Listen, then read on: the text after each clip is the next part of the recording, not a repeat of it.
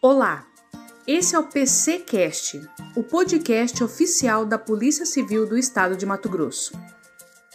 A Lei Maria da Penha é reconhecida pela ONU como uma das três melhores legislações do mundo no enfrentamento à violência contra a mulher.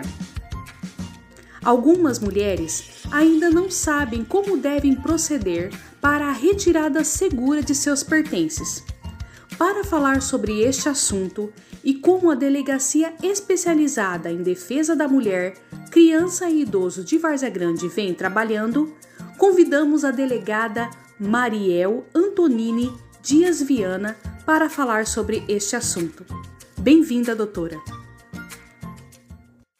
A Lei Maria da Penha, publicada em 7 de agosto de 2006, criou um microsistema de proteção às mulheres que sofrem situação de violência doméstica e familiar, estabelecendo que o poder público deve atuar de forma integrada para coibir e prevenir situações de violência de gênero contra as mulheres. Analisando as diretrizes legais, pode-se verificar que a lei estabeleceu o papel de protagonismo para as polícias civis e, com isso, houve a previsão de deveres que esta instituição também precisa cumprir.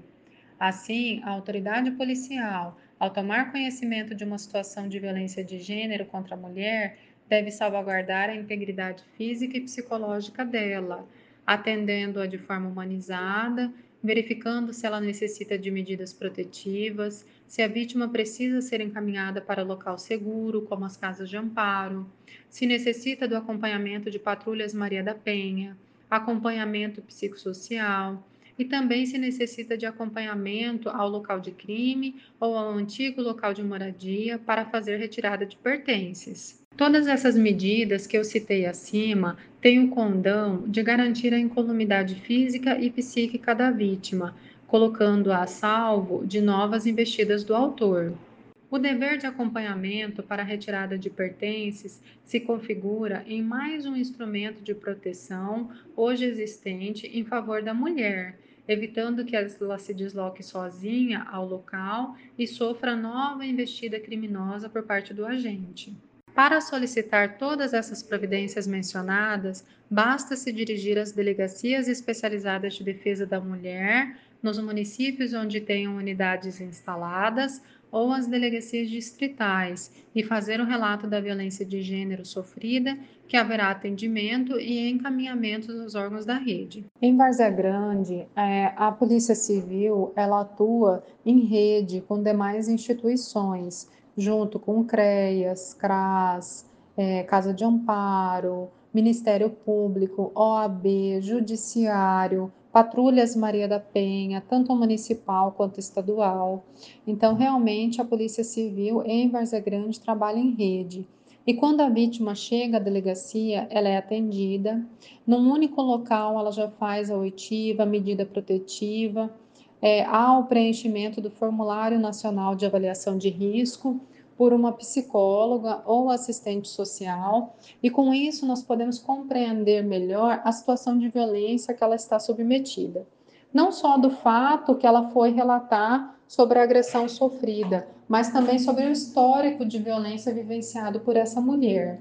E é estabelecido um plano de atuação, junto com o Poder Judiciário, de quais os mecanismos e providências que serão adotadas. É, se a vítima necessita de retirada de pertences, também há um pronto atendimento para o acompanhamento dela. Diariamente são realizadas retiradas de pertences.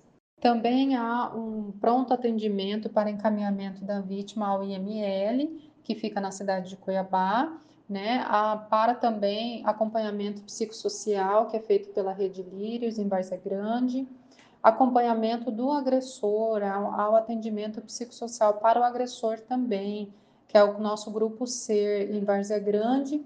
Hoje ele está sendo desenvolvido pelo CREAS, mas haverá uma ampliação também para a Univag e para o Poder Judiciário através da vara especializada.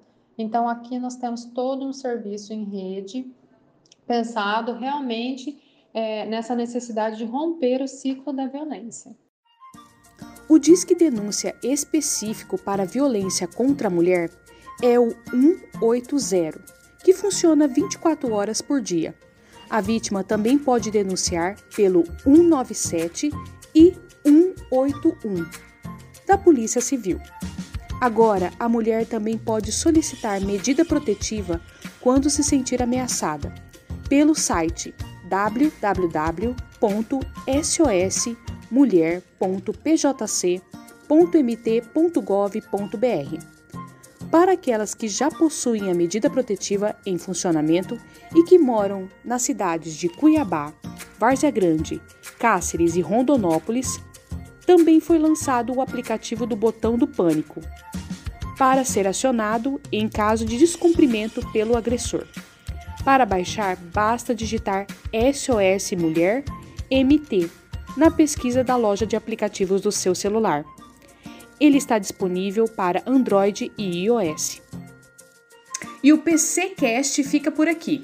Você pode encaminhar a sua sugestão de pauta pelo e-mail assc.pjc.mt.gov.br ou pelo telefone 65 99962 6190.